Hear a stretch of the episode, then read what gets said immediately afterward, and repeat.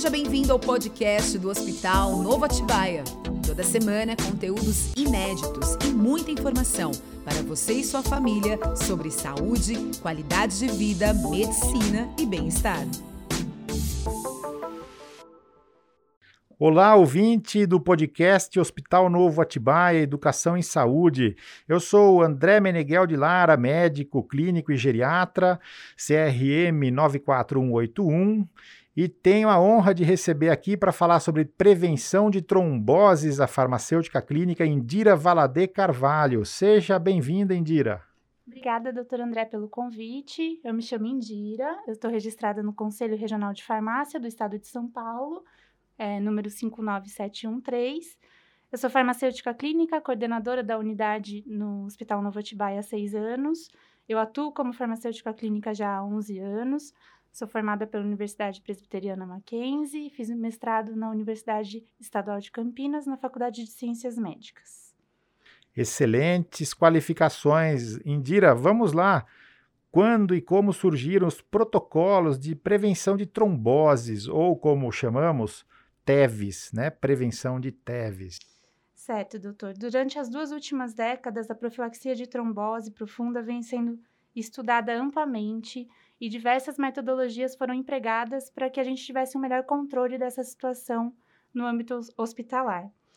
É, no Hospital Novo Atibaia, o protocolo de TEV teve início em meados de 2016. A princípio, a gente abordava pacientes cirúrgicos e em 2017, o gerenciamento de dados expandiu-se também aos pacientes clínicos que a gente recebe na nossa instituição. Maravilha. Então, a gente até teve. Aí o ouvinte pode acompanhar o podcast de deterioração clínica. Começou, nasceram juntos, né? De mãos dadas aí, o deterioração e o de prevenção de TEV, né? E qual a importância desse protocolo no hospital, digamos assim, de uma forma geral? O que, que acontece quando tem esse protocolo? Quando a gente vê a incidência de tromboembolismo venoso, é, ela apresenta-se como sendo a maior causa de morte súbita nos leitos hospitalares.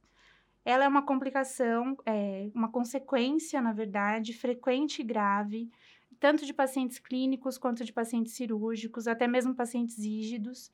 E ela é totalmente evitável, é isso que chama mais atenção da gente contribuir com o paciente, com a equipe multiprofissional como um todo, para evitar que esse evento, que pode ser fatal, ocorra na nossa instituição. Sensacional. Quer dizer, mais uma barreira de segurança, de proteção para o cliente internado, independendo do porquê está internado, né? Atinge todos os casos. Como funciona a gestão desse protocolo, né? Só para dizer a vocês, né? No hospital nós temos uma gama de protocolos, né? É, tem muitos protocolos que são guias, mas outros são geradores de indicadores, né? Que a gente chama de protocolos gerenciados. Então, tem uma equipe que gerencia o protocolo.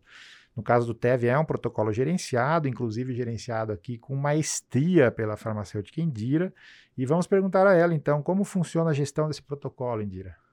Bom, o protocolo de TEV, ele, ele engloba inúmeras, inúmeros profissionais, então a gente tem a participação do farmacêutico acompanhando a prescrição, o médico, então, dando start, avaliando o risco desses, desses pacientes que são admitidos nas unidades de internação, seja proveniente do pronto atendimento, do centro cirúrgico.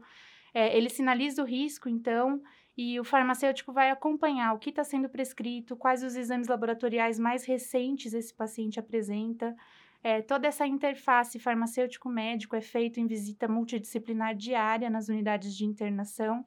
E através desse contato são feitos então ajustes nas prescrições médicas, né, de acordo com a necessidade do cliente, para minimizar então os possíveis é, riscos que esse paciente possa apresentar. Junto com o farmacêutico e com o médico, a gente conta também com a atuação do enfermeiro, que vai auxiliar tanto na, na sinalização de uma recusa de um medicamento por parte do paciente, ou um tempo prolongado do paciente em, em, ficando o tempo todo deitado, acamado, então ele vai acabar sinalizando por quanto tempo esse paciente ficou acamado para nós. E também tem a participação da equipe de fisioterapeuta, que é extremamente importante, já que alguns pacientes têm contraindicações para uso de terapia medicamentosa. Então, eles vão nos auxiliar com fisioterapia motora, fisioterapia para distúrbios circulatórios, para então minimizar a ocorrência de um evento tromboembólico. Vamos dizer aqui que os recursos né, que são usados para prevenir são desde os medicamentos via oral até injetável, né, comprimidos, injeções que afinam o sangue, uhum. as meias de compressão elástica, as meias de compressão pneumática intermitente, né? Sim. E, e, obviamente, a fisioterapia, que é muito importante, como o paciente sair do leito, mexer a perna, andar. Até né? mesmo a deambulação, né, doutor? Isso, o paciente andar é um item de prevenção importante aí, de TEV, né, no Com hospital. Certeza. É muito bom, muito bom. É, no hospital, especificamente, após a, o início desse protocolo, o que, que aconteceu de melhor? O que, que a gente conseguiu melhorar, Indira? Bom, de 2016 para cá, a gente teve uma melhora dos indicadores de qualidade, que a gente pode notar nas nossas reuniões de comissão de, de prevenção de tromboembolismo. Mas acho que o mais importante disso é que desde a gestão, do início dessa gestão do protocolo, a gente melhorou é, os indicadores, a gente começou a avaliar, então, o porquê que os pacientes que faziam exames de angiotomo, de ultrassom com Doppler, o que, que eles tinham de antecedentes que a gente podia melhorar, tanto em âmbito ambulatorial quanto durante a internação. Esses pacientes tinham alguma dificuldade de aderir, de repente, algum tratamento farmacológico que era prescrito, como que a gente podia atuar junto com o corpo clínico para ajustar essa profilaxia, para que ele aderisse à, à terapia proposta e não causasse, de repente, uma reinternação. Então, a gente teve uma proximidade junto com a equipe médica e com a necessidade do paciente, sinalizar quais são as fragilidades dele para poder atuar de forma coerente e resolutiva nos problemas. Excelente. E eu posso dizer o seguinte: olha lá, eu vou fazer uma cirurgia, então eu vou ser um paciente, eu vou me internar mês que vem. Que recomendação você dá, assim, para mim? Ou como se eu fosse um paciente em geral, os pacientes em geral, as pessoas, o que, que elas têm que saber esse protocolo, de que forma elas podem ajudar, é, que ação um paciente pode ter para ajudar na prevenção de TEV, sabendo que ele vai internar?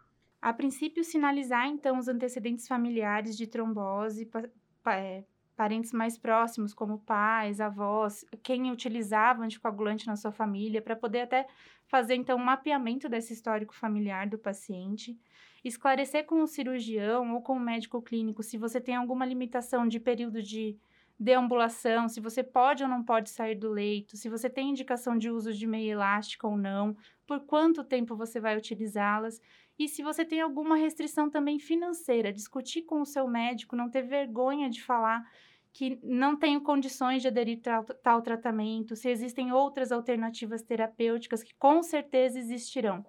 Eu acho que o principal de tudo é que a trombose, né, os eventos tromboembólicos, eles existem inúmeros fatores de risco que podem contribuir para sua ocorrência.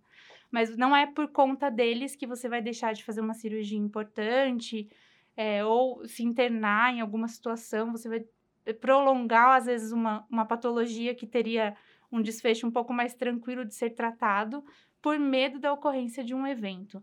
O que é importante é você sinalizar, né, para o seu médico quais são os seus fatores de risco, né? Ele vai saber avaliar no momento da anamnese médica e vai saber tratar da melhor forma possível e vai garantir que o tratamento que você recebe em casa também seja eficaz.